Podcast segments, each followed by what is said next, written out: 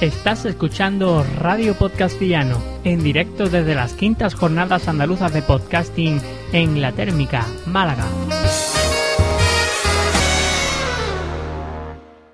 Hola, hola, ¿se escucha? ¿Empezamos? Pues nada, chicos, bienvenidos a todos los que ya estáis presentes por aquí. Eh, damos la bienvenida de manera oficial a las quintas jornadas del podcasting más espiritual. andaluz y a la Japot, eh, como es espiritual. Bienvenidos a todos. Bienvenidos a todos a estas Japot 15 que están a punto de comenzar. Gracias aquí a que tengo al, al ayudante.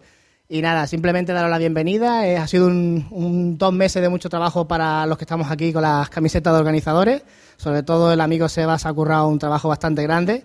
Pero bueno, Aplausito, aplausito, aplausito. que venga, un aplauso para Sebas que está aquí. Y nada, también dar las gracias, además de los patrocinadores que ahora los comentarán, sobre todo al Centro Cultural La Térmica, que nos ha facilitado mucho las labores a la hora de conseguir esta sala bien habilitada, bastante bien equipada.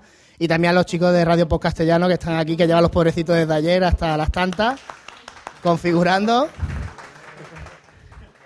Aquí, así que nada, cuidar, cuidar el ordenador ese que es mío, así que no, no lo robéis, por favor, solamente eso. Y nada, doy paso ya al presentador del evento y nada, muchas gracias a todos y quién sabe si esto no va a servir de entrenamiento para en el futuro organizar una JPOT aquí en Málaga. Nunca se sabe. Un aplauso para Abel, que ha hablado aquí. Para todos.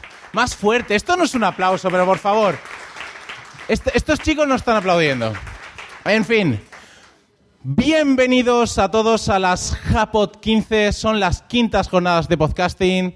Tras. Es las quintas, son las quintas, ¿verdad? No me equivoco. Tras Mairena del Aljarafe, provincia de Sevilla. Sevilla, Cádiz, Granada y ahora Málaga. Qué bien, cómo estamos disfrutando, ¿no? Los espetos y sobre todo las cervezas que nos han puesto. Yo me he tomado unas 15, ¿no? Os tengo que avisar. Así que cualquier error, cualquier burrada que diga es a causa de ello. En fin, os he dado la bienvenida y ahora os doy las gracias por haber venido porque sé que es un esfuerzo, ¿no? Que podríamos estar en la playa que está a dos pasos y muchas gracias a todos por venir. Y tenemos que agradecer sobre todo a la Asociación Podcast, a Rosa Magna, Radio Podcastellano, Lo Nuestro, un podcast LGTB. Ahí pone B, ¿verdad? Sí, no sé, quizá. Y a Emilcar, que es un muchacho muy agradable que tiene una barba muy atractiva. Y sin más dilación, damos comienzo a estas jornadas andaluzas de podcasting con... ¿Cómo se llama lo vuestro? No lo sabemos, ¿no? Pienso luego, ya tú sabes, con Eduardo Norman, que es una maravillosa persona que tengo a mi derecha, y con Juan Carlos o Juan Oh, Antonio. Juan Antonio. Juan Antonio. Un aplauso enorme para ellos. Filosofía y diversión. Y sin más dilación, comienza el podcast.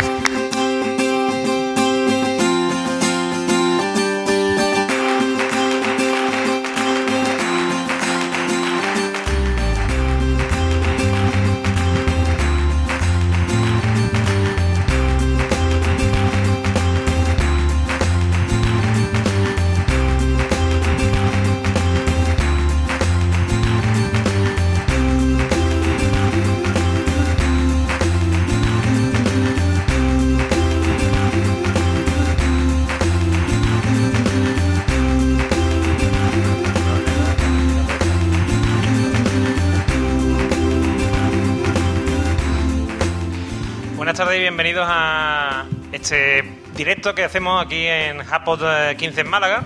Eh, Bienvenidos todos. Podéis, podéis aplaudir, podéis aplaudir, no cortéis, no os cortéis. No os cortéis. Juan Carlos, Juan Carlos. Eh, no sabemos. Si, si ya, si ya Javi Bordilla bautizó a nuestro amigo Jorge de, ahora con, con halo de misterio como Sergio, eh, hoy Javier Marín acaba de bautizar a Juan Antonio como Juan Carlos. Juan Carlos III, ¿no? O quinto. Bueno, segundo, segundo, primero, segundo. da igual. Eso Sí, eso por lo menos, menos mal. Ya después de varios años mm, presentando a la Japot, por lo menos aceptar el nombre, Javi. pues nada, esto venimos aquí a hablar de filosofía, ¿no? Esta cosa Sí. tan bonita. A ver, a ver quién tiene ganas de escucharnos. Hombre, por lo menos hay aquí unas cuantas personas que parece que tienen cierto interés.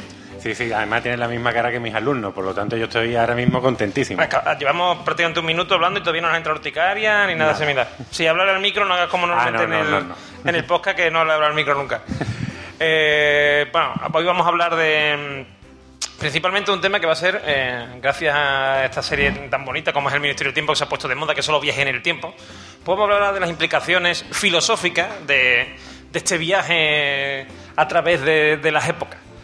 Vamos a ver, a, ver qué nos sale. A ver qué nos sale, a ver qué nos sale. Porque con el tiempo no sé yo, ¿eh? Y después vamos a comentar esta modadora de las citas y sobre todo el señor Ferran Adrià, El que le ha, dado, le ha dado el siroco de empezar a decir mm, tontería por el Twitter. Y el hombre está, vamos, tiene retweets, faps y todo y vamos Pero a... En tres idiomas, ¿eh? No, no solo en Sí, sí, uno. sí, no, hombre, hombre, por supuesto, en, Es en- tonto en tres idiomas. y en, en español e inglés y para que lo entienda todo el mundo en catalán también. Siempre. Sí, sí. Pues bueno, eh, ¿por dónde empezamos? Juan, Bueno, Juan Carlos era, ¿no? Juan Carlos, Juan Carlos. bueno, pues mira, pues si quieres podemos empezar hablando de, de las implicaciones físicas, a lo mejor que puede tener el viaje en el tiempo. Sí, a ver, vamos a empezar por ahí, que no, no es mal sitio. Vamos con lo Eh, sencillo y luego ya vamos entrando en los hardcore, que es la filosofía. Efectivamente, si vemos, por ejemplo, series como esta del Ministerio del Tiempo, ellos tienen una concepción de- del viaje en el tiempo que en realidad mm, eh, se corresponde con lo que llaman el, el- tubo, ¿no? Es decir, tú puedes viajar en todo, todo lo largo del tiempo hacia atrás, puedes viajar hacia atrás, pero no en el futuro porque supone que tú estás en el extremo del tubo. O sea, todo lo pasado eh, es accesible, pero lo futuro no. Entonces, esta concepción eh, es una de las muchas que ha habido a lo largo del tiempo. La primera que hubo fue la que, la que se utilizó eh, por primera vez en ciencia ficción. En, eh, H.G. Wells eh, utilizó esta, esta idea, que es la de, la de, la de ver el, viaje en el tiempo como algo físico. ¿vale? Es decir, eh, en teoría, eh, gracias a las teorías newtonianas, el viaje en el tiempo sería posible si tú aceleras el... eh, Vas en un coche, por ejemplo, y lo aceleras mucho, mucho, mucho, mucho, pasas una especie como de hipertiempo, una cosa así, súper... a la velocidad absurda. Efectivamente, a velocidad absurda, como el- la loca guerra de la galaxia, llegas ahí a lo bestia y, y en ese momento empiezas a viajar hacia adelante. Si viajas hacia atrás, pones la marcha atrás, ¿eh? Un- la quinta marcha atrás, llegas a coger la suficiente velocidad y viajas hacia el pasado. Eso es según la concepción newtoniana. Cuando ya llega el señor Einstein y habla de la teoría de la relatividad y tal, es cuando empieza, realmente se puede empezar a hablar de viaje en el tiempo como algo posible, realmente posible, no una locuración ahí de si metemos velocidad, si no sé qué, sino ya es algo que realmente podría suceder. Eh, ¿Qué ocurre? Que eh, tiene muchas implicaciones. Esto es una cosa en filosofía, porque claro, lo- lo- l- los físicos, yo esto, mm, los físicos se lo van a tomar muy mal, pero los físicos en realidad no dejan de ser, eh, sobre todo los físicos teóricos, no dejan de ser filósofos. Filósofo, pero venido a menos. Sí, venido a menos, Sí, ¿no? efectivamente. Eso, eso. Porque antes estaban los filósofos, de, ver- lo- los físicos de verdad, que eran los que eran filósofos realmente, y ya después ahora dijeron, no, no, es que nos vamos a dedicar las cosas, las cosas con... Aristóteles, Efectivamente, Aristóteles. sí, sí, sí, y las cosas que tengan representación física. Ya, hombre, hay que de todo. Física, metafísica, esto, y no, le damos de todo, nosotros le damos de todo, yo no me hagáis, no, esto no me... Eso de cobarde. Bueno, pues, pues ellos lo que, los físicos, eh, empiezan a lucubrar a ver cómo sería posible el viaje en el tiempo. Y mm, gracias a mm, Einstein empieza una posibilidad que es que primero es el, es el viaje hacia el futuro. El viaje hacia el futuro es perfectamente factible. Lo único que, via- que viajar a una velocidad cercana a la luz. Bueno, pues, bueno, primero tendremos que viajar a velocidad cercana a la luz, pero bueno. Si viajas a esa velocidad, tú vas a- mm, tu tiempo eh, va a ir más lento, digamos, que el tiempo habitual. Con lo cual estás viajando en el tiempo hacia el futuro. El problema de viajar hacia atrás. ¿Cuáles son las implicaciones de viajar hacia atrás en el, en el tiempo? Que mm, necesitas... Cambiarlo todo. ¿O, o a qué te refieres? Mm, No, no, no. Eh, ¿cómo, ¿Cómo viajas en el tiempo? O sea, decir, hacia atrás, porque ya decimos, hacia adelante es fácil, porque sencillamente es ir tú más rápido que el resto. Entonces, mm, yo quiero estar en el 2415, bueno, no hay problema. Me cojo mi, mi- mi nave, me voy súper rápido, más o menos como hablábamos antes en Newton, ¿no? Vas súper rápido y eh, viajas en el tiempo. Cuando... es como si quieres estuviéramos a lo mejor montados en un tren y dentro del tren empezamos a andar. Efectivamente, sí. rápido. Sí, sería, sería muy parecido al típico esto del, eh, del autobús, la persona que está, o sea, los sistemas de referencia de la persona que está fuera del autobús, que ve que el autobús se mueve, sin embargo, el que está dentro del autobús parece que le se mueve lo demás. Pues una cosa así. Eh, ¿Qué ocurre? Que para viajar hacia atrás mm, esto ya no nos vale, porque si viajamos hacia atrás en el tiempo como si fuéramos Superman dándole vuelta al mundo, así no va, no va a ir para atrás el, el tiempo, ¿no?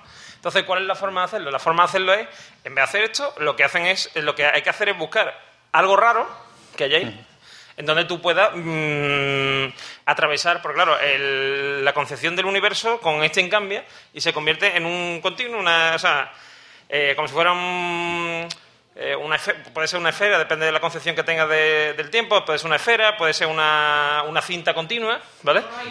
Un- también un toroide, esa es una de las concepciones en, la, que- en, la- en teoría la que está más, eh, más extendida. Entonces, si tú atraviesas el, toro- el toro Creía que había dicho Tomb Raider. Y digo, Tomb Raider, Tomb Raider, sí. Está muy relacionado con el tema.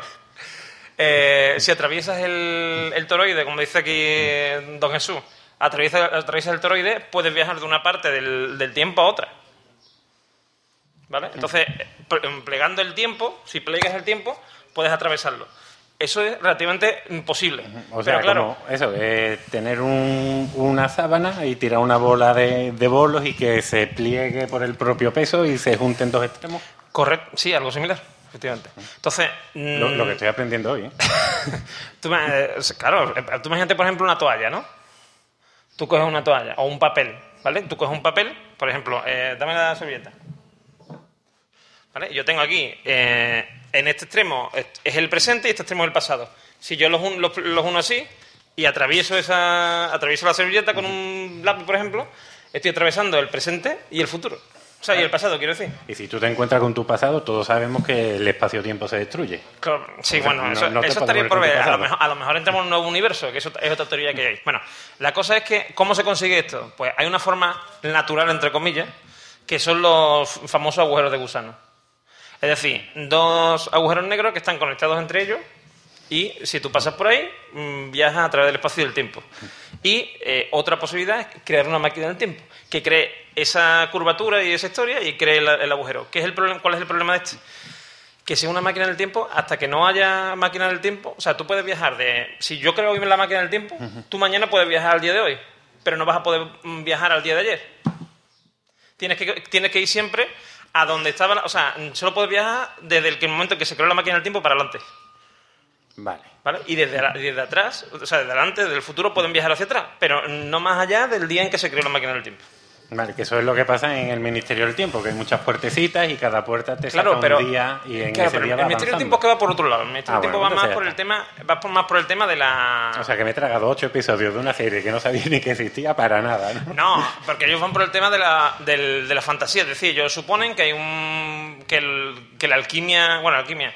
el- la cábala judía ha conseguido, mm, mm, digamos, el viaje en el tiempo. ¿Vale? Entonces, un judío. un- Llega y le dice a la reina Isabel, oye, mira que aquí he descubierto estas puertas que van de un sitio para otro, tal y cual. Abraham Claro, Abraham que Levy, en un efectivamente. episodio con mis alumnos. Efectivamente. Entonces, ellos pueden viajar en el, ellos pueden viajar en el tiempo porque, claro, a lo mejor esas, pu- esas puertas están creadas desde, mm, yo qué sé, pues desde ant- mucho antes de, de Jesucristo. Entonces, se puede viajar en el tiempo porque existen esas puertas. Puede que sea eso, es decir, como si mm, ya está la máquina creada y tú puedes viajar por las puertas. Eh, pero ya te digo, más que nada de fantasía. Y mm, sobre todo, eh, la- el- en este caso del Ministerio del Tiempo, mm, ellos no, eh, eh, no siempre enfrentan las, posi- los posibles, mm, las posibles paradojas temporales que se dan, porque se pueden dar muchas paradojas temporales. Por ejemplo, si yo vengo del futuro y me mato a mi misma hora, yo salgo por ahí por la puerta y estoy esperándome a mí Estas mismo. serían recordadas. Eh, Estoy esperando a mí mismo para pegarme un tiro. Me pego un tiro y ahora, ¿cómo, o sea, y, y ahora, si yo ma- mm, ya mañana no existo, ¿cómo voy a llegar al día en que yo mm, decido pegarme, venir aquí y pegarme un tiro? Claro, que esto también es lo que aparece en, en el sonido de un trueno, que donde si o en un episodio de Los Simpsons, donde si pisabas a lo mejor un bicho o una Correcto. mariposa, pues eso se- eso traía consecuencias para el futuro que podía eh, cambiarlo absolutamente todo. Correcto, correcto. Entonces, si partimos de esto, mm, estamos en, un- en una paradoja continua. Decir, hagamos lo que hagamos, si viajamos, al por ejemplo, en, en Ministerio del Tiempo se ve, viajan al futuro, perdón, viajan al pasado, intentan arreglar el tema de, de la... Bueno, a un spoiler, voy a hacer un pequeño spoiler, ¿eh? por favor, si alguien lo escucha en, directo, que se tape los oídos. Los que estáis aquí os tapéis los oídos si no lo habéis visto. que es que eh, este buen hombre no, no, Julián no, intenta intenta ir al pasado para que su mujer no muera atropellada. Exacto, y, y no consigue hacerlos. así no consigue hacerlo. Entonces, no consigue hacerlo porque, porque hay, quien dice que hay partes del tiempo que eh, son inalterables. Es decir, las tú puedes cambiar partes que son eh, mm, triviales, ¿vale? Tú los cambias y no pasa nada. Si yo, por ejemplo, si ahora, por ejemplo, matas a Rajoy, pues no pasa nada. Eh, no habría diferencia que no hubiese presidente, ¿no? Entonces, eh, podría probablemente ocurrir, ¿no? Eh, pero si, sin embargo, no lo haces así, sino que, lo, sino que vas a, cam- a cambiar algo que es un que cambiaría totalmente la historia, en ese caso no puedes hacerlo. Claro que eso, bueno, ya siguiendo con series, como la mejor serie de ciencia ficción que hay es Futurama, en Futurama esto se puede ver mil veces. Cómo viaja al año 2000, cómo vuelve para atrás, cómo se acuesta con su abuela, cómo da vueltas para arriba y para abajo, eso. Bueno, y en Star 3, por supuesto. También, Claro. también se ven mucho También, los viajes pero- en el tiempo. Pero para en, en Futurama es que, es que entran en el tema de, de dar la paradoja por hecha, porque Fry es su propio su propio tatara- tatara- tatara- abuelo. O sea, es decir, él mismo se mm, tuvo una relación con su abuela y por lo tanto, de la descendencia posterior, él, el de la que él es origen, o sea, de la que él proviene, lleva su ADN. Claro, que habría que ver realmente cuándo o se está viajando continuamente en el tiempo para repetir esa experiencia o cuándo fue el primer viaje por el cual entonces él no podría haber nacido nunca. Claro, hay casos como, por ejemplo, en, en Terminator, en que si te- hay paradojas, pero las paradojas se solucionan mm, con el hecho de que la historia va cambiando. Por ejemplo, ahora va a salir eh, la, la última Terminator y en esa última no hay... O sea, eh, la historia cambia totalmente de la primera. En teoría es una especie de remake de la primera, pero cambia totalmente. ¿Por qué? Porque conforme ha habido viajes en el tiempo, O sea, la- la todo. Por ejemplo, en principio, en, el- en la primera iteración, que no se ve en las películas, John Connor probablemente no sería hijo de su padre posterior. ¿Vale? O la historia sería distinta. ¿Vale? Entonces, cuando, cuando el John Connor del futuro decide mandar a alguien a proteger a su madre, es cuando hay un fuck entre, entre, ellos- entre este hombre pasajero del, del tiempo y, el, y su madre, Sarah Connor, y entonces cuando ya mm, John Connor es hijo de un viajero del futuro. No, y ahí sí, empieza, ahí a- empieza a haber una serie de iteraciones y empieza a cambiar el tiempo, pero claro, está, está cambiando en realidad el tiempo. H.G. Wells la lió mucho. Sí, sí. Si te estado callado, no habría escrito nada. Y, No, claro. y- bueno, pero entonces no tendríamos tema para la hoy, tío. No, no, sí, sí, pero de, de todas formas, ya metiéndonos un poquillo más en la filosofía, todo esto que hemos ido hablando de viajes en el tiempo es una concepción judeocristiana que es lineal, donde el tiempo va avanzando hacia adelante, pero esto no ha sido así siempre. Para los griegos el tiempo era, era cíclico, era, era algo muy distinto a lo que teníamos ahora. Platón, que hablaba del mundo de las ideas y del mundo sensible, el mundo sensible sí era lineal porque era temporal. La gente nace en un momento dado y muere en otro momento y si te he visto no me acuerdo. Pero en cambio, en la parte del cielo ya eso era superior. Anaximandro cuando habla del apirón, de que es lo indeterminado, que todo surge de ahí vuelve para allá. Y, y esta concepción, porque claro, era visual. La gente miraba al cielo y veía el, sol, veía la luna y veían que hacían un círculo y se iba uno y llegaba al otro. Y decían, bueno, pues el tiempo es cíclico, no hay ni comienzo ni final.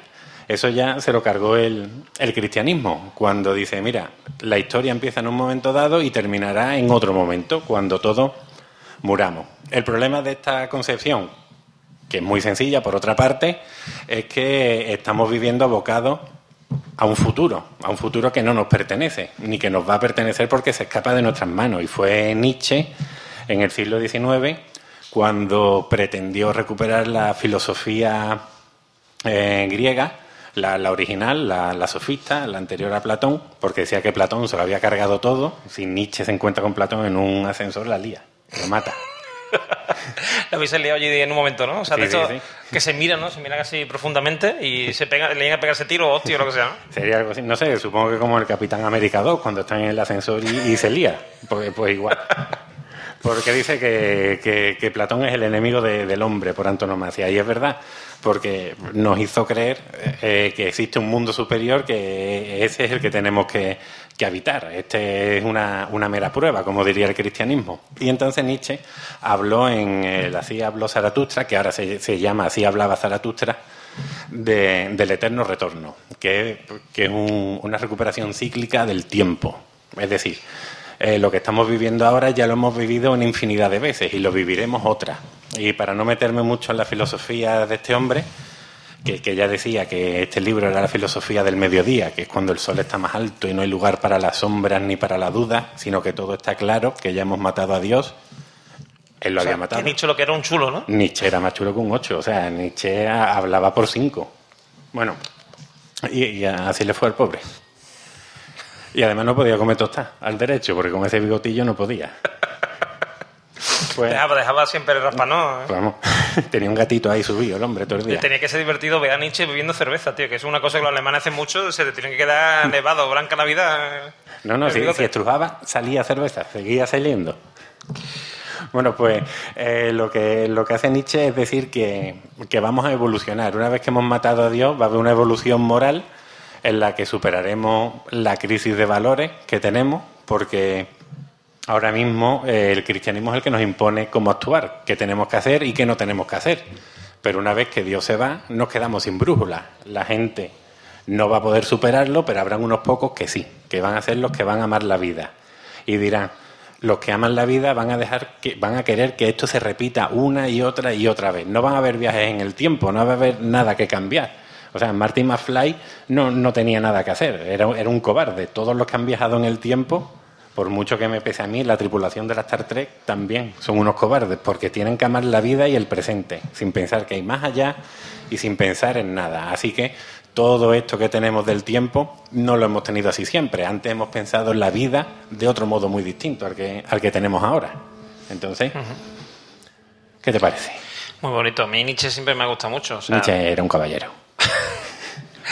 Además, eh, hay que reconocerle que, aparte de eso, del bigote, que era muy atractivo, eh, cambió la filosofía totalmente. Y sobre todo, sobre todo, eh, fue valiente porque no lo hizo, yo qué sé, en mitad del siglo XX, ni lo hizo... Ah, bueno, no lo hizo a mitad del siglo XX porque no pudo. que- No, pero me, vengo a referir, que- pero me vengo a referir que lo hizo en un momento histórico mm, bastante complicado para hacer lo que hizo. Quiero decir, fue cuando todavía eh, estamos hablando de la época victoriana, es decir, que no estamos hablando de, mm, de un momento, digamos, de, du- de duda al revés. La- No había duda ninguna, que sí. mm, En el sentido de que mm, eh, Dios era el centro, seguía siendo el centro de todo, aunque sí, el hombre tenía su, su sitio, pero él lo que plantea es mm, un cambio total de paradigma. Ah, sí, sí, él, él destruye todo, ¿eh? Es junto con, con Marx y Freud son los filósofos de la sospecha, los que dudan de los tres pilares que sostienen a Occidente. Marx, Marx, Marx son una chocolatina, Marx duda de- del capitalismo, eh, Freud del consciente y por último Nietzsche duda de la metafísica. Se cargan las tres cosas que, que han, que han movido a Occidente durante siglos. Entonces, claro, Hombre. es un hombre que lo cambió todo. Además, mm, es muy, eh, es muy similar en ese sentido a, a- a Descartes, o como diría nuestro querido profesor Descartes, ¿eh? como se dice en francés Descartes. Pues Descartes eh, lo que hace es dudar eh, de forma metódica, es decir, crea un, se hace una pregunta que es, mm, quizá es posible que todo sea mentira. Puede ser, quién ¿Eh? sabe. Entonces, hace lo- en realidad hace lo mismo que quiero decir, hace lo mismo que Nietzsche, es decir, lo duda todo, lo, lo echa todo abajo y ahora construye una. ¿Está aquí Je- Jesús quiere decir algo? A ver, ¿qué- Pues yo no estoy para nada de acuerdo.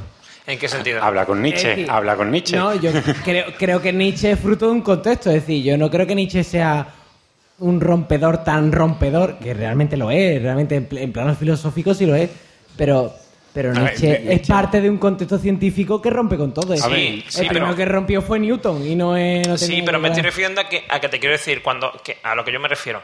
Eh, mm, él rompe cuando las cosas. Sí, es verdad que ya había una ruptura en el sentido de, en el sentido de, que ya empieza a haber unos una serie de conocimientos científicos que plantean dudas. Hay un también, igual que por ejemplo ocurre con, con Karl Marx, eh, hay un contexto eh, histórico y social que también impone que Karl, eh, Marx eh, se plantee esas dudas y, plantee esas soluciones que él plantea. De todas formas, mira, Nietzsche empezó en el romanticismo, siguiendo a Wagner, siguiendo a Schelling, siguiendo muchísima gente, y rompió con ellos. Y, y- y rompió porque veía que esa moda, ese for- esa forma de pensar no iba con ella, con él para nada. Pero lo que- porque a lo que yo me refiero era una no- continuación. a lo que yo me refiero a eso es que él no tiene, o sea, no hay nadie antes que haya hecho lo mismo que él en su, en su momento, que no es, que no es que tú digas, no, mira, es que estaba Nietzsche, eh, fulanito de copa y zutanito de, de sota. Y ellos tres mm, crearon el, mm, yo qué sé, el funfufismo, ¿vale? Hombre, a mí lo que me mola de Nietzsche es lo- aquello de la filosofía martillazo. Sí. Cuando en lugar de filosofar aparte del pensamiento abstracto se dedica a filosofar al pensamiento de racional profundo. Pero lo bueno, lo bueno que tiene Nietzsche o el contexto de Nietzsche es que realmente todo el mundo está cargándose todo. Quiero decir, eh, ya Nietzsche lo, lo bonito que tiene es que dice, oye, que yo también voy a cargar la filosofía. ¿sabes? Cuando se empieza literalmente a cagar en la filosofía griega, que hasta, hasta, hasta ese momento, ay, qué bonita la filosofía griega, y dice, ah, carajo, Aristóteles. Es lo Claro. bonito que tiene él. Y sí, y bueno, luego llegó ya Heidegger y llegaron otros pensadores que han seguido esa estela. De todas formas, uno de los grandes filósofos del siglo XX, que ha sido Wittgenstein, ha sido el mayor enemigo de la filosofía, porque Pero ha sido el que la ha roto. Date cuenta lo que yo te quiero decir, Jesús, que es que estamos hablando de un tío del siglo mm, del siglo XIX ¿m? que rompe, o sea, tiene la oportunidad él, porque no lo ha hecho nadie antes, de ser el que rompa con una cosa de hace mm, 20 siglos atrás.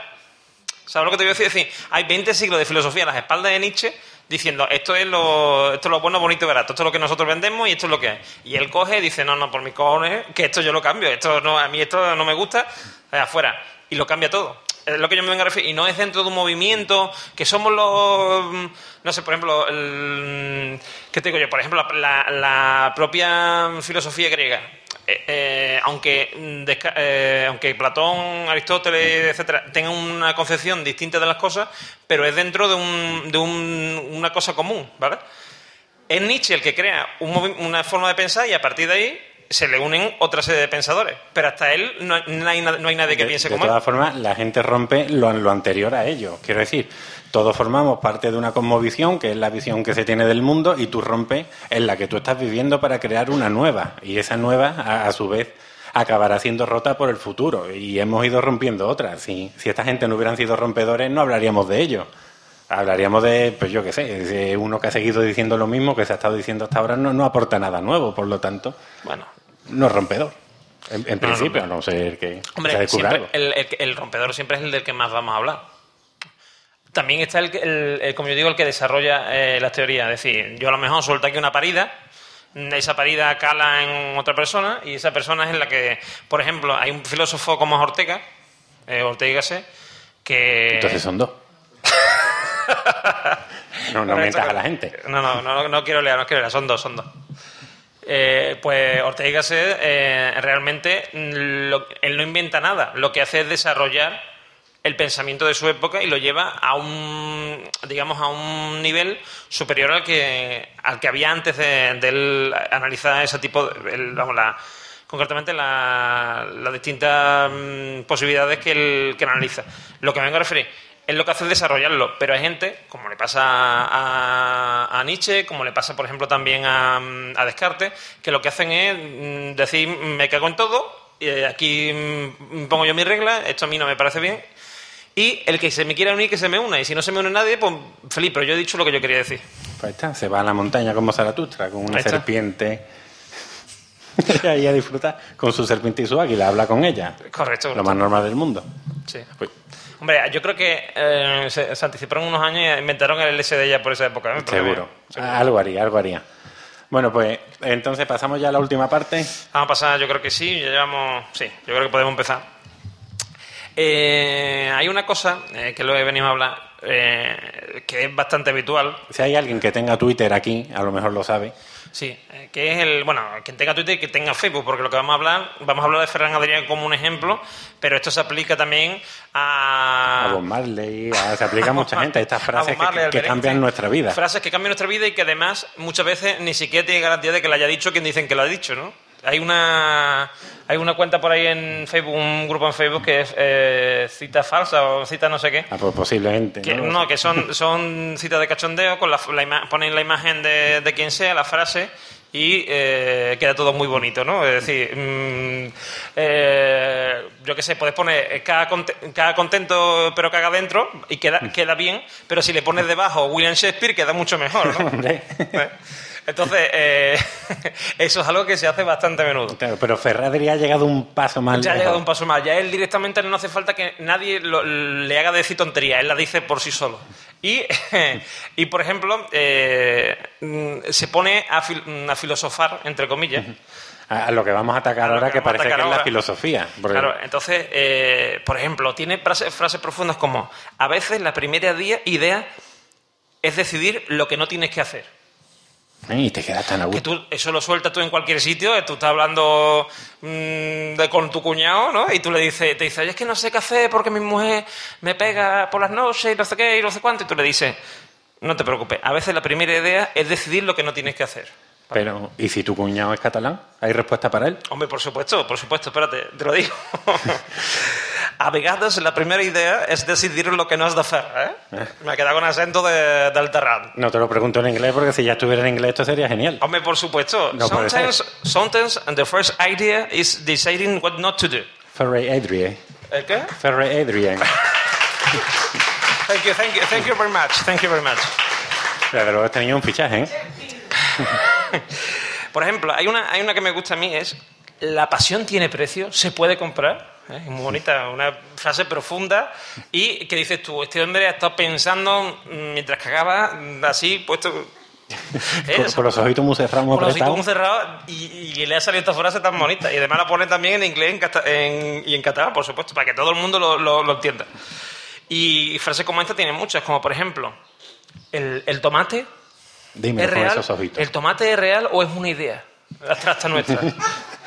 ¿Existe el tomate? ¿No existe, el tomate? Eh, eh, mm, ¿Qué culpa tiene el tomate? que, que estaba tranquilo en su mate, llegó un malay y lo metió en una lata, ¿no? Sí, sí, totalmente. Por ejemplo, eh, ¿es tangible el conocimiento? ¿A qué huelen las cosas que no huelen? Efectivamente, se puede, el conocimiento se puede coger. Esto es conocimiento, esta botella de agua. Qué bonita. Y entonces nosotros, en un, en un alarde de atrevimiento de querer parecernos a Ferradria, hemos cogido palabras sueltas. Correcto. Hemos cogido términos filosóficos, hemos cogido términos de cocina y verbos. Verbos tan dispares que pueden ser pensar, degustar, parasitar, trascender, caminar, vivir, batir, zombificar y comer. Y- y palabras. Y palabras. eh, términos filosóficos y términos. Y términos no filosóficos. O sea, términos de comida, ¿vale? Bueno, Entonces, os vamos, os vamos a pedir que quien quiera venga aquí, escoja una palabra de De cada, cada grupo, montoncito. ¿Vale? Y eh, vamos a. Vamos a. Primeramente nosotros, después vosotros mismos, vamos a crear un tuit de Ferran Adrià, ¿vale? Entonces. Entonces, si hay gente que se atreva... alguien, o- una maquetativa, Jesús, Jesús está claro, Jesús está disfrutando. Ahí viene otro, Ah, mira, vienen viene otro, dos. viene aquí que sirva, aquí que sirva. Sí, pero bueno, pueden, pueden hacerlo entre los dos. Esto es, esto es así.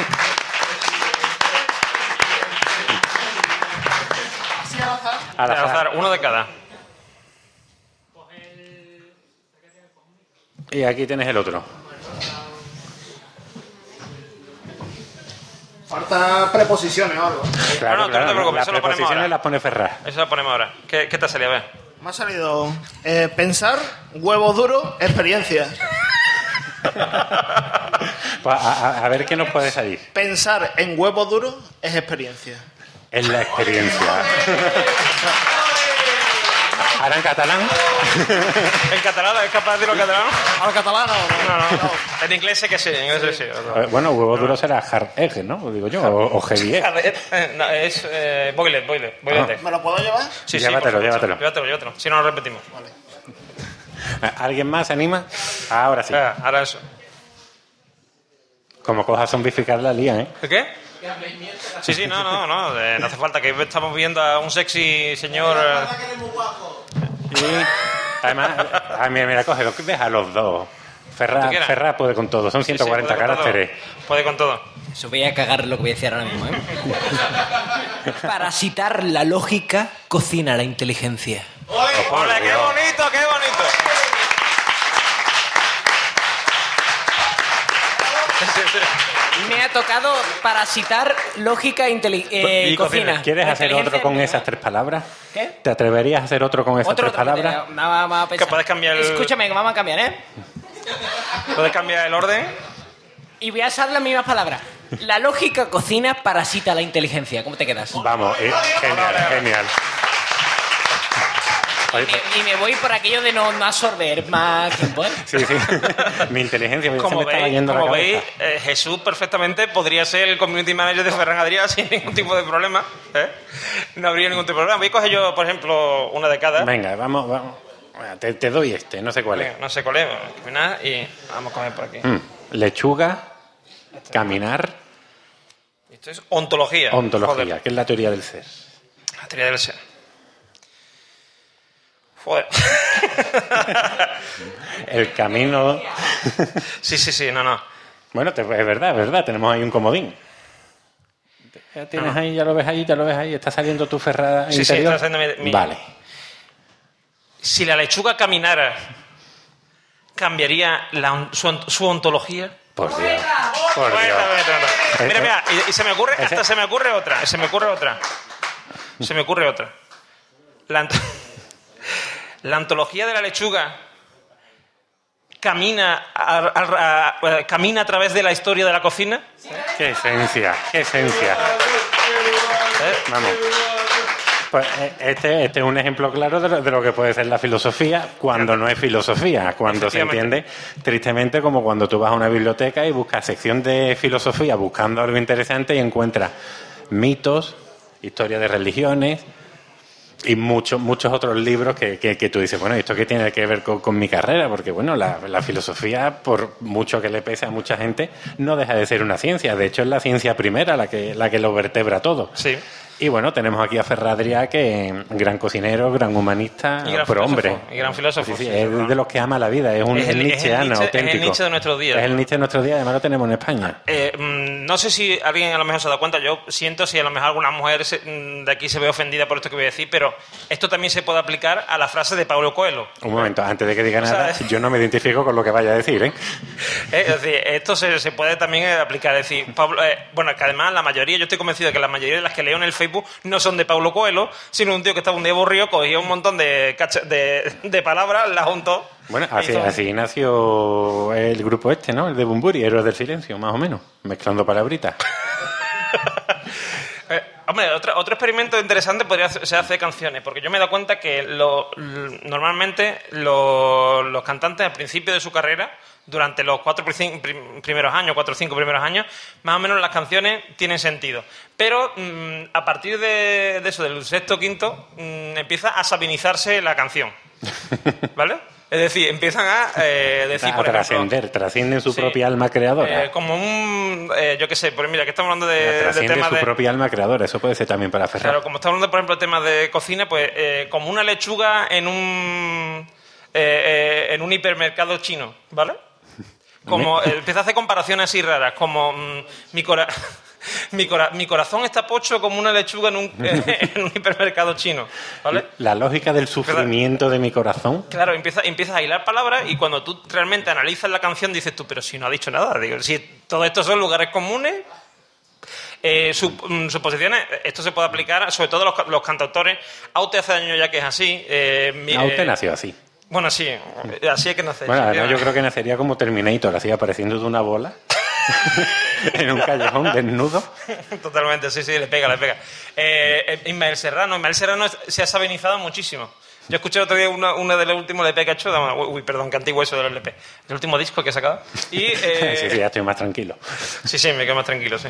Y eh, hay que reconocer que mm, eso, que son todos lugares comunes, y ya lo digo, eso no es filosofía ni son reflexiones, o sea, ¿qué reflexión es pensar en el, el- no sé, en la vida cotidiana del huevo duro? Pues no, no es una reflexión, eso no es filosofía. Vamos, si te lleva a conclusiones interesantes, sí, pero si te quedas solo en la puerta del camino, Sí, la cáscara del huevo, ¿no? te- si te quedas en la cáscara, hablando de qué listo soy porque sé que hay una cáscara, Eh, hombre, y además, eh, como filósofos nosotros que somos y tal, es que toca los cojones, quiero decir, la gente entiende que la filosofía es eso, son mm, lugar- eh, lugares comunes, eh, expresiones muy bonitas todas de la lechuga cambia el camino ontológico de, de no sé qué, y, eh, pobrecito eh, el tomate, ¿no? Entonces, mm, creo que mm, a día de hoy la filosofía es importante. Y es importante, os digo por qué. En un momento, por ejemplo, que ahora que está la crisis y toda esta mierda y tal y cual, eh, la gente dice, no, es que hace falta un cambio, hace falta un cambio. Lo primero que hace falta es un cambio de mentalidad. Y ese cambio de mentalidad solo viene reflexionando sobre lo que tenemos. Y eso es lo que hace la filosofía. Intentando, Re- bueno, intenta encontrar nuevas vías. Reflexionar. Aquí, eh, pasarle, el pasarle el micro a Materrón que parece que tiene algo que decir. ¿Nada? ¿Seguro? Porque Ma- Materrón es mucho de escuchar nuestro podcast en la oscuridad de su dormitorio. ¿eh? Sí, sí. Y en la ducha también. Le hemos de escuchar podcast en la ducha. Y desnudo. Sí, sí. No de la ducha toca mientras se toca. Incluso graba audio en la, en la ducha mientras se toca. Sí, esos son los míos a los de la guardilla, sí, sí. Ah. Pues. ¿Nos, nos queda tiempo? Diez minutos. Hemos ido un poquito rápido, ¿no? Hemos ido, hemos ido muy rápido, ¿eh? O nos están dando aquí más tiempo. Yo, creo, yo creo que Fran Blanco se ha sacado tiempo de, del bolsillo, ¿eh? ¿no? Yo creo que están disfrutando, yo creo que están disfrutando. Ah, no, no, pero no. eso, el, problema es que si tú te pones a hablar, hasta que no te vuelva a tocar a ti en el podcast, no para. O sea, ya podemos decir, mira, terminamos la Japón, nos vamos todo el mundo, nos sentamos y tú te pones a hablar. Es que directo- Bueno, mira, si nos vemos muy apurados, le decimos que venga y saque otros. Hombre, a él se le da bien, se le da bien. Que nosotros. oye, Ferrer Adriano nos denunciará por esto, ¿no? Hombre, no lo creo. Yo creo que está demasiado ocupado publicando Twitter y tal, y investigando. En su el- laboratorio. en su laboratorio y gastronómico, y no, no lo va a echar cuenta.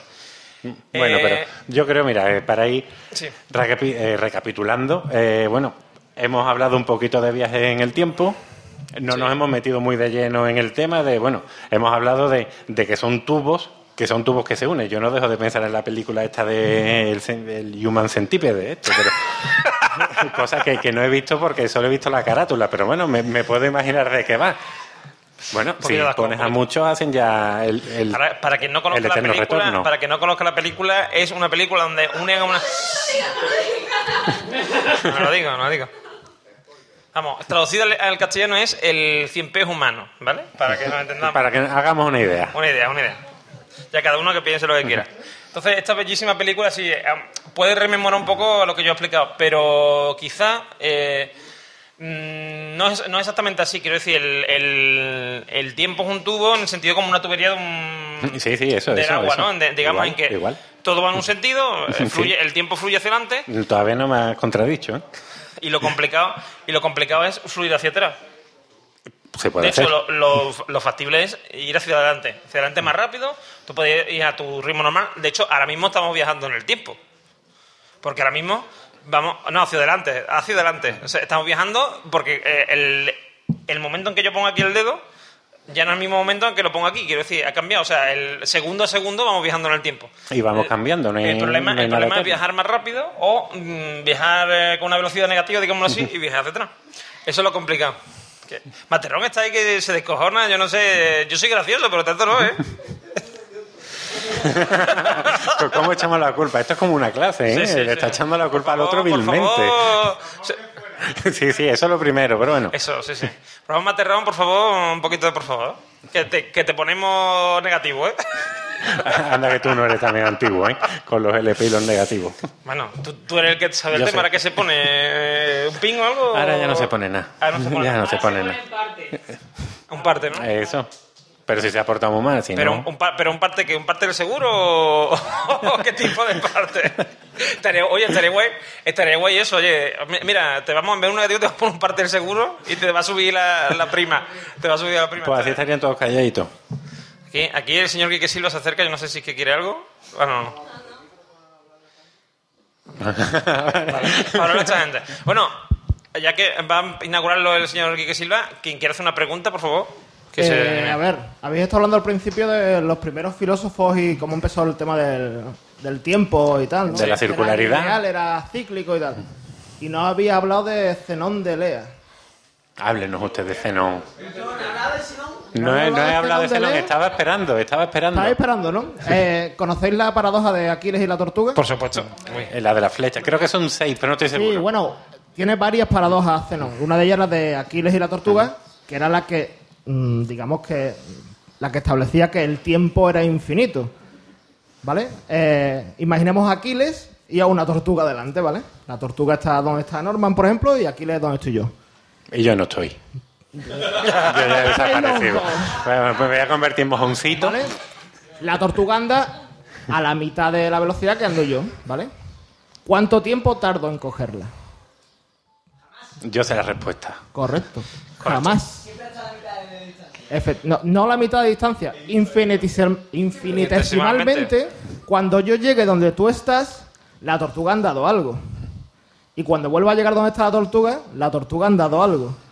Y siempre han dado algo. Por tanto, nunca la cojo. Y Zenón fue el primero que dijo que el tiempo era infinito.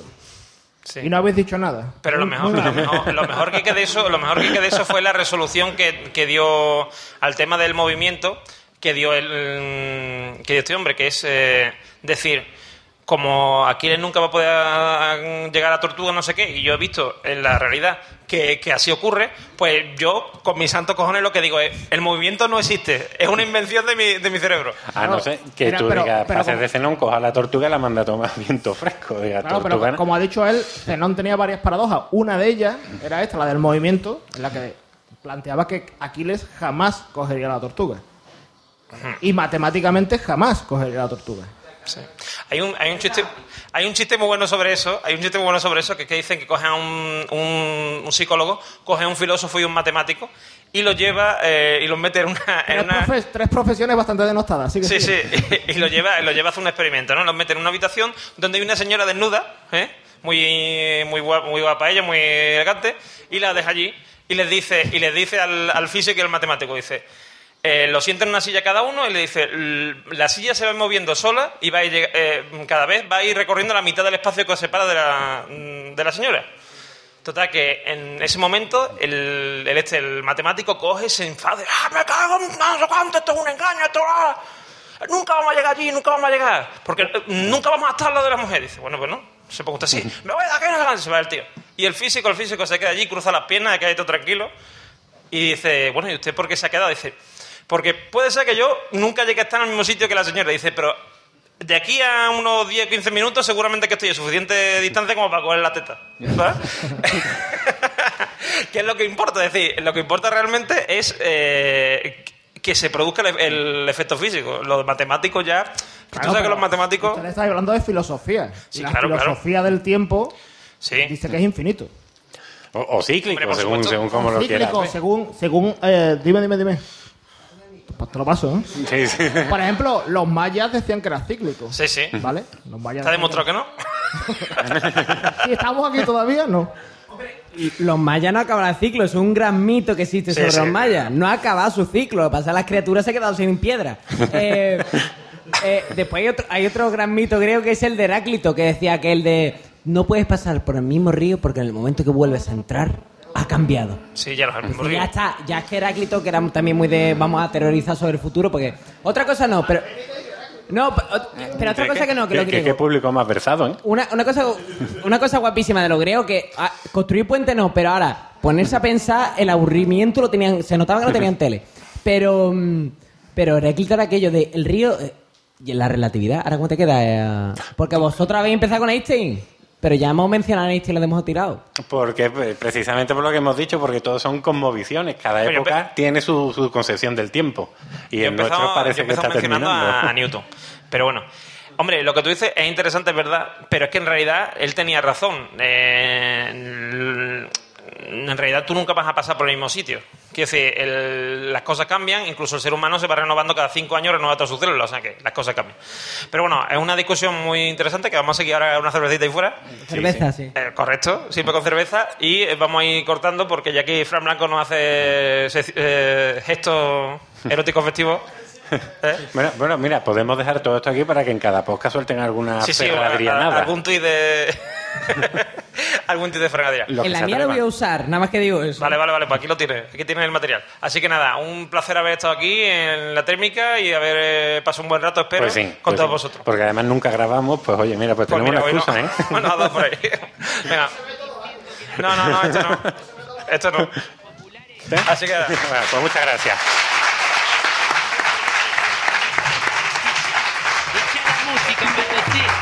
Arriba la mano, lo fana de Nietzsche. Exclusivo.